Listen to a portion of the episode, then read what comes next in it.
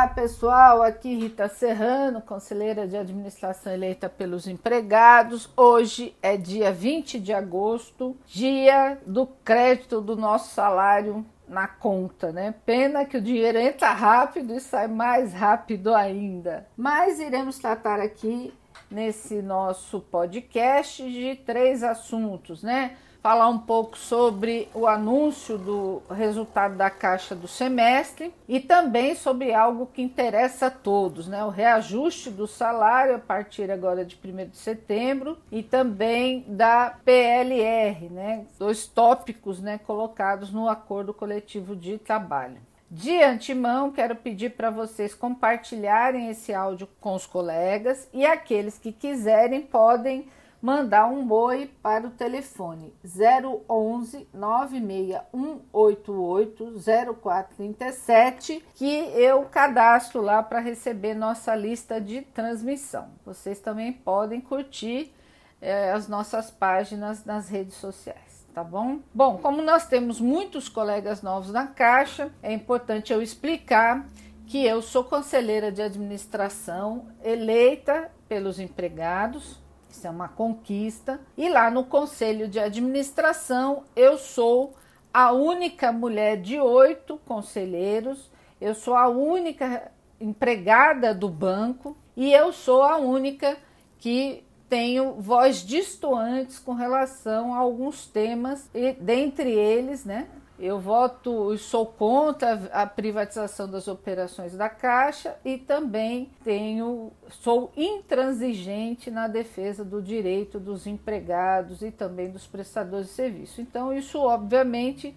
muitas vezes causa conflito e meu mandato, muitas vezes a gente é pressionado por conta dessas posições. Mas eu sei que posso contar com vocês e com as entidades, então a gente segue em frente porque nós queremos um banco público e nós queremos que as pessoas tenham condições de vida e trabalho, tá bom? Mas vamos lá. Ontem o banco divulgou o resultado do balanço do semestre. Então o banco divulgou aí que teve 10,8 bilhões de lucro líquido no primeiro semestre. Ocorre que o que sempre me preocupa nesses números é o fato de que mais da metade, né, mais de 50% desse resultado é oriundo de privatização, é oriundo do IPO da Caixa Seguridade, da venda de ações do Banco Pan e também resultado é, de acordos firmados com a Caixa de parcerias privadas na Seguridade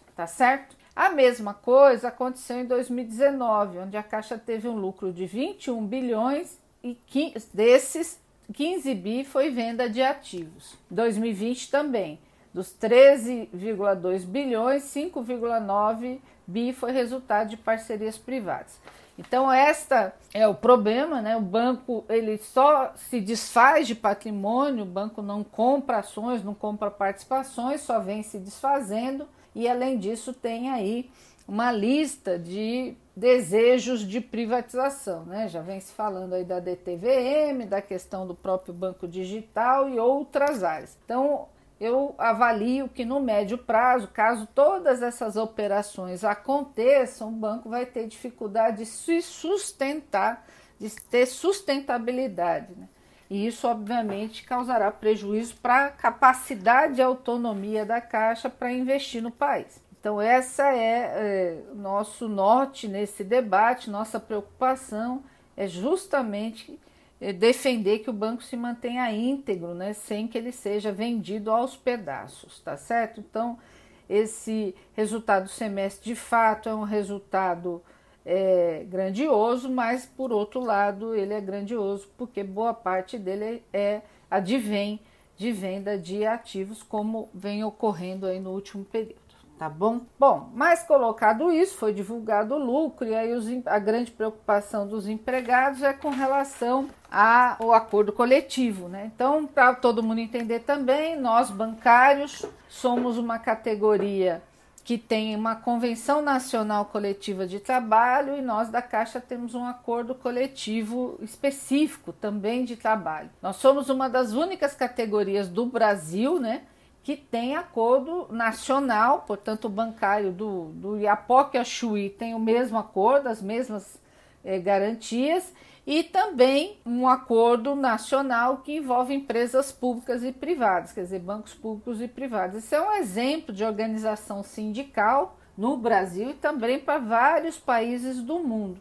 Isso é graças, lógico, à organização das entidades eh, sindicais, tá certo? Quem nunca leu o acordo coletivo de trabalho, eu sugiro que leia, tem lá na nossa página, no nosso site, mas tem também no site dos sindicatos, vocês encontram lá, é importante. Tem vários regramentos, várias garantias e todas, todas foram conquistadas. Nada nunca foi dado, tudo foi graças a esforço, organização, greve, movimento dos empregados. Então, são conquistas importantes que precisam ser mantidas, tá bom? Mas sugiro que vocês leiam. Mas vamos lá. Então, foi assinado um acordo coletivo de trabalho em 2020 que vale para dois anos, então vale até 2022.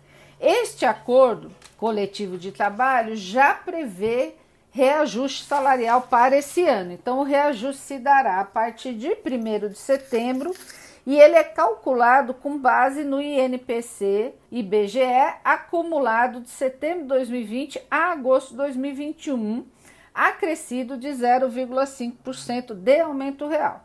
Então, para a gente ter ideia, até o fechamento de julho, o INPC acumulado estava em 9,85%. Precisa esperar fechar o mês de agosto para saber esse índice de correção. É um índice alto, mas infelizmente é por conta da inflação que está alta e isso causa perdas nos salários, aumento de preço eh, dos produtos, da alimentação. Então, esse índice é alto por conta disso, o que não é uma coisa boa mas já está garantido no acordo coletivo de trabalho, então a correção da inflação mais os meio por cento de aumento real. A PLR. A PLR está no acordo também que pode ser paga até a primeira parcela, né, que seria agora. Então a primeira parcela é em setembro, até 30 de setembro para ser paga, a segunda parcela seria em março de 2022. A PLR, portanto, ela é baseada essa primeira parcela no lucro desse primeiro semestre. E ela é composta de um regramento, né? Então, a gente chama o seguinte: tem uma regra básica que a gente chama de regra FENABAN, por quê? Porque vale para todos os bancários de todos os bancos. Então, a regra FENABAN, qual é a regra? Né? 90% do salário. O ano passado foi 90% do salário mais 2.457, que é o valor fixo, mas esses 2.457 será corrigido ainda, né? Pelo INPC e, e o aumento real. Então, esse foi o valor do ano passado corrigido, precisa corrigir mais 2,2% de parcela adicional linear. Então, repetindo, 90% do salário, mais um valor fixo, mais 2,2% de parcela adicional linear. E no caso da Caixa, nós temos uma regra diferente que nós chamamos de PLR social. Por quê? Porque isso foi uma conquista em 2010 e eu estava na mesa de negociação, inclusive representando os trabalhadores, e nós alegamos o seguinte: a Caixa tem um trabalho diferenciado, que por sinal ficou mais do que provado na pandemia, que é o trabalho no gerenciamento dos programas sociais, no atendimento da população. Isso necessariamente não impacta no lucro, impacta na melhoria da vida da população, mas não no lucro. Então, portanto, nós avaliamos que os empregados deveriam ser reconhecidos por esse esforço que fazem no atendimento à população. Como eu disse, agora mais do que nunca. Então, foi criado esse regramento da tal da PLR chamada de social, que seria mais, além dessa regra FENABAN, mais 4% do lucro linear dividido. Ocorre que pela primeira vez desde 2010 esse, esse pagamento não foi feito de forma integral, esses 4%, o banco alegou que são, são vistos outros indicadores que não só esses do atendimento social, foi pago a menos. As entidades sindicais estão questionando até hoje esse pagamento a menor da regra da PLR social e eu sinceramente espero que esse ano isso, esse problema não ocorra, porque mais do que nunca, os empregados vêm se dedicando a atender, como a própria direção do banco gosta de dizer, milhões de brasileiros aí desamparados pela crise econômica e social.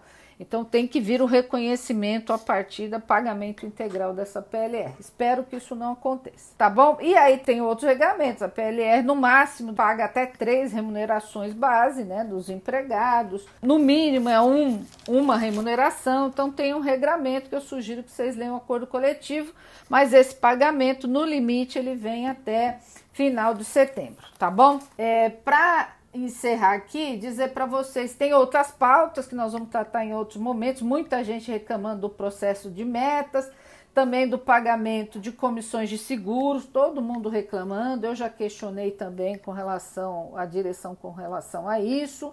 Então tem uma série de pautas aí que nós vamos trabalhar em outro momento. Mas por último, eu quero pedir para vocês, dia 28 de agosto é dia do bancário, e eu gostaria muito de fazer uns cards comemorando esse dia com fotos de vocês. Então, quem puder, quem quiser, me manda uma foto que eu vou fazer. A ideia é fazer um mosaico com várias fotos para reconhecer o esforço dos empregados. Pode ser também dos prestadores de serviço.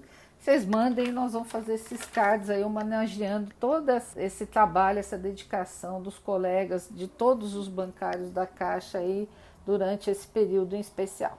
Tá bom, pessoal? Então é isso por enquanto. Eu estou à disposição. Qualquer dúvida, questão, pergunta, sugestão, avaliação, mandem. Podem escrever, eu respondo.